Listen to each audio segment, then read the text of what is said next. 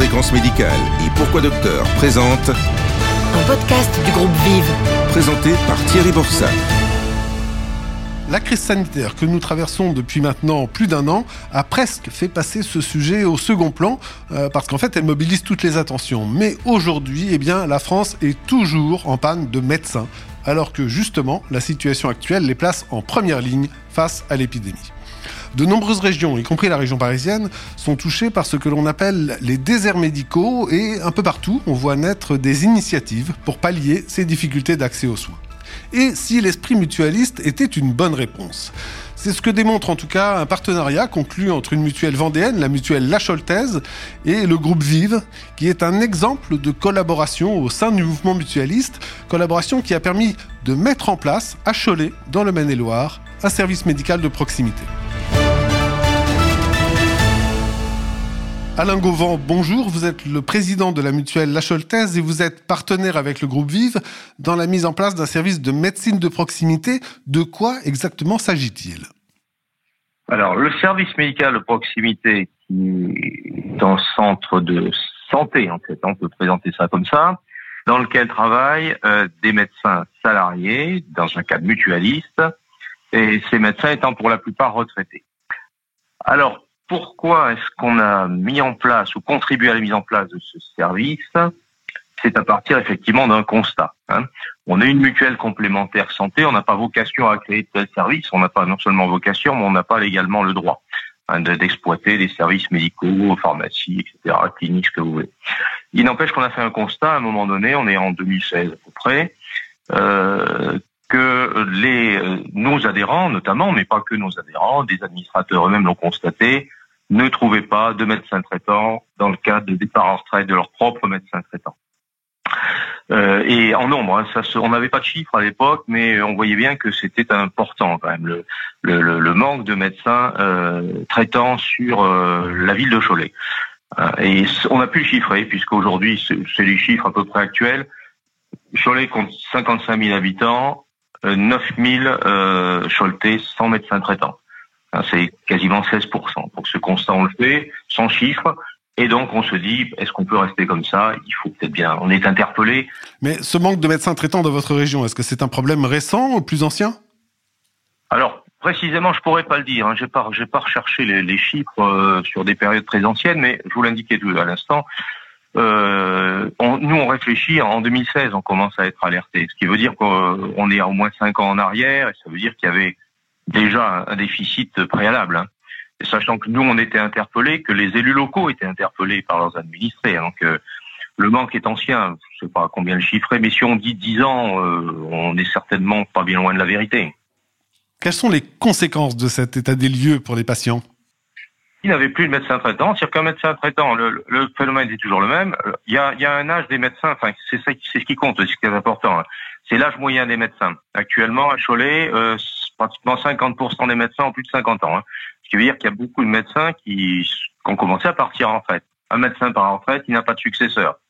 Donc, il laisse effectivement 100 médecins traitants, c'est selon son activité, mais 2000, 1500, 2000 patients. Et, donc, euh, ces patients-là euh, téléphonent à ses confrères qui disent, nous, on ne peut pas en prendre plus.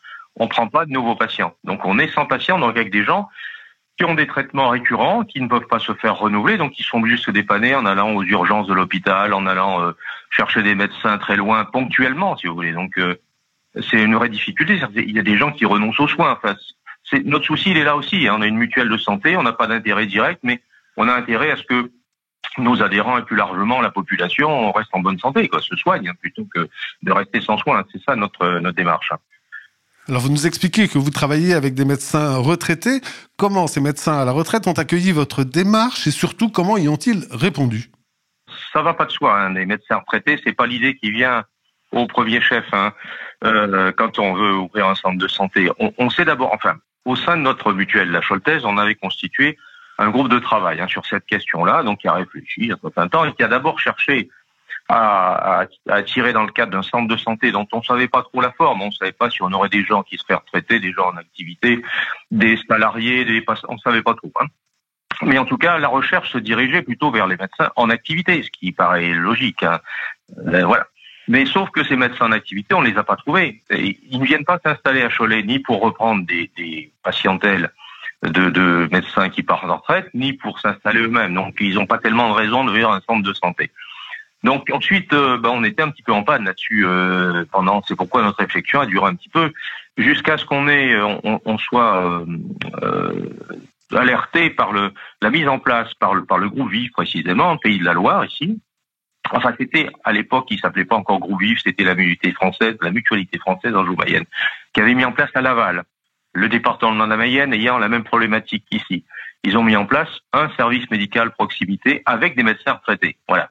L'idée, elle vient de là. Ils l'ont fait, ça a démarré. Et donc, on s'y est mis. Donc, on avait dans notre groupe de travail, on avait notamment un ancien médecin qui avait son relationnel, donc qui, qui, a, qui a sollicité des gens, qui a trouvé notamment le médecin qui est le médecin coordonnateur actuellement du SMP, qui lui a fait jouer ses, ses, relations, etc. Il est allé quand même un peu à la pêche. Hein, donc, euh, les médecins, c'est pas si facile à trouver non plus euh, que ça, hein, les médecins retraités. Euh, à Cholet, actuellement, on travaille au centre euh, médical proximité 11 médecins. Sur ces 11 médecins, il y en a un qui est de Cholet, c'est le médecin coordonnateur. Donc il a fallu aller chercher dans les communes avoisinantes, il y a des gens qui sont de la région d'Angers, des, des gens qui sont de la région de, Nantes. Il a fallu quand même un peu les convaincre, aller au-devant, jouer un petit peu de persuasion euh, pour qu'ils viennent ici. Ils l'ont pas mal accueilli, mais a priori, des gens qui partent en retraite, c'est pas forcément pour continuer à travailler, mais enfin, si on leur présente les choses, c'est quand même une continuité de leur activité. C'est éviter de perdre complètement le contact avec leur vie professionnelle. Quand on est jeune retraité, c'est une grosse coupure quand même. Euh, soigner des gens, travailler 60 heures par semaine pour ne plus travailler du tout. Enfin, c'est donc ça, je pense qu'ils ont été sensibles, mais euh, il a quand même fallu euh, les motiver quand même. Hein. Oui. Et là, le, le médecin coordinateur, le docteur Niveau, il a fait un gros travail. Et les autorités sanitaires, elles vous ont soutenu dans votre initiative? Oui, oui, elles nous ont aidés. Parce que quand on a fait cette recherche-là, dans la réflexion, alors on, a essayé de contacter des médecins, la, faculté de médecine, l'ordre des médecins, enfin, et puis il a bien fallu qu'on réfléchisse à est-ce que c'est faisable, est-ce qu'on se lance pas sur quelque chose qui est sans, sans issue? Donc on a contacté effectivement et les autorités politiques locales, hein, mairie, euh, comité d'agglomération, euh, département, région, et au, premier chef, bien sûr, euh, l'ARS, la CPAM pour savoir si c'était faisable, si on présentait un projet comme ça, est-ce qu'il avait des chances d'aboutir. Et là, il faut bien dire qu'on était accueillis, il n'y a aucun souci, euh, car l'ARS, tout comme la CPM, les chiffres, ils les ont, et le déficit de médecins, ils le connaissent. Sauf qu'ils n'ont pas, ils n'ont pas de solution, c'est vrai. Donc, euh, quand on vient leur proposer un projet comme ça, ils sont plutôt favorables. Ce qui fait qu'à l'arrivée, au moment du montage, hein, donc dans nos approches, on a bien vu qu'il y avait un, un accord et il y aurait un soutien des collectivités locales. Ce qui fait que quand le projet s'est mis en place, nous, on a beaucoup travaillé en amont à la Choltaise, dans la préparation, dans l'idée, etc. Quand ça a pu se mettre en place, euh, on s'est donc tourné vers Vive, Vive 3, puisque c'est du coup c'est leur métier, c'est dans leur dans leur champ d'activité légale hein, de monter des centres comme ça. Quand ils se sont tournés pour euh, bâtir le budget euh, vers ces vers ces services-là de l'État, l'ARS, CPAM et les collectivités territoriales, il y a eu un accompagnement. Alors, l'ARS et la CPAM, ils n'ont pas des très gros moyens à fournir, mais ils amènent. Hein. Il y a l'ARS a fourni une, enfin, une subvention d'installation. Je crois qu'ils participent à l'achat de du logiciel d'exploitation. Euh, la CPAM fournit d'autres choses. Enfin, il y a, y, a, y a, un accueil et il y a un soutien, ça c'est sûr. Hein. Ils ont participé aux réunions de préparation. Ils étaient évidemment, ils nous poussaient plutôt à aller de l'avant que de nous freiner. Et les collectivités territoriales, de la même manière, ont aussi mis la main à la poche parce que quand on établit un budget prévisionnel d'une telle activité, un modèle économique, on s'aperçoit qu'il ne s'équilibre pas tout seul. Donc il est nécessaire pour qu'il existe que d'autres partenaires amènent des subventions, ce qui a été le cas de la ville de Cholet, de la communauté d'agglomération, de la région, des Pays de la Loire. Depuis l'ouverture de ce service, combien de patients ont été pris en charge? Le centre, il est donc tout neuf puisqu'il a ouvert le 1er mars 2021, euh, donc il y a maintenant ben, ça va faire quatre semaines. Hein. Aujourd'hui, tiens, ça fait quatre semaines aujourd'hui. Donc comme je vous l'ai indiqué, il y a 11 médecins actuellement qui travaillent, euh, 9 retraités effectivement dans ces médecins. Un, ce qui est à noter, un jeune médecin, une dame euh, qui est médecin, qui a, qui ils sont tous salariés, hein, qui est venue là et qui travaille elle trois jours par semaine. C'est son pote. Elle travaille ici, donc ça fait un jeune médecin, ce qui est quand même une bonne chose. Euh, plus un autre médecin qui sera en retraite peut-être dans deux ou trois ans, qui vient travailler là.